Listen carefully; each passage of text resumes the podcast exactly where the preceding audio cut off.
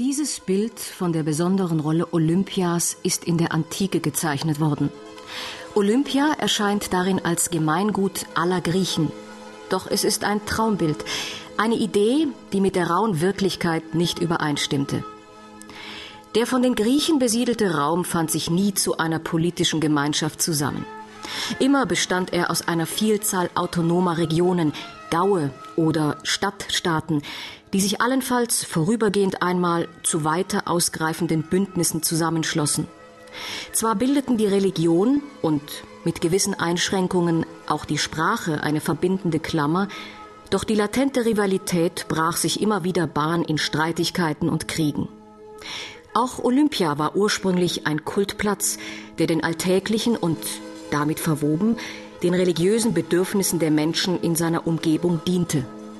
Wenn man heute nach Olympia reist, dann sieht man eine der fruchtbarsten und grünsten Gegenden des Landes vor sich. So wird das schon in der Antike beschrieben.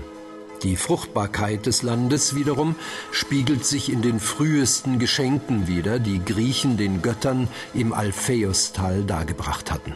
Man erkennt in den Votivgaben, dass die Bewohner von der Landwirtschaft lebten. Sie verehrten Gottheiten, die als Vegetationsgottheiten bekannt sind. Dazu gehören die Erdmutter Gaia, Demeter und Artemis. In nahezu allen antiken Dokumenten erscheinen die Bewohner des Gaues Elis als die Herren des Heiligtums. Seit dem frühen 6. Jahrhundert vor Christus entspricht das auch der historischen Wirklichkeit. Die Eleer setzten sich allerdings nur mit Gewalt durch. Zankapfel zwischen ihnen und den Nachbargauen war aber nicht das Heiligtum selbst, sondern dessen weitere Umgebung, das fruchtbare Alpheiostal. Sie errangen es schließlich im 6. Jahrhundert vor Christus. So recht glücklich werden konnten die Eleer über ihren Sieg nicht.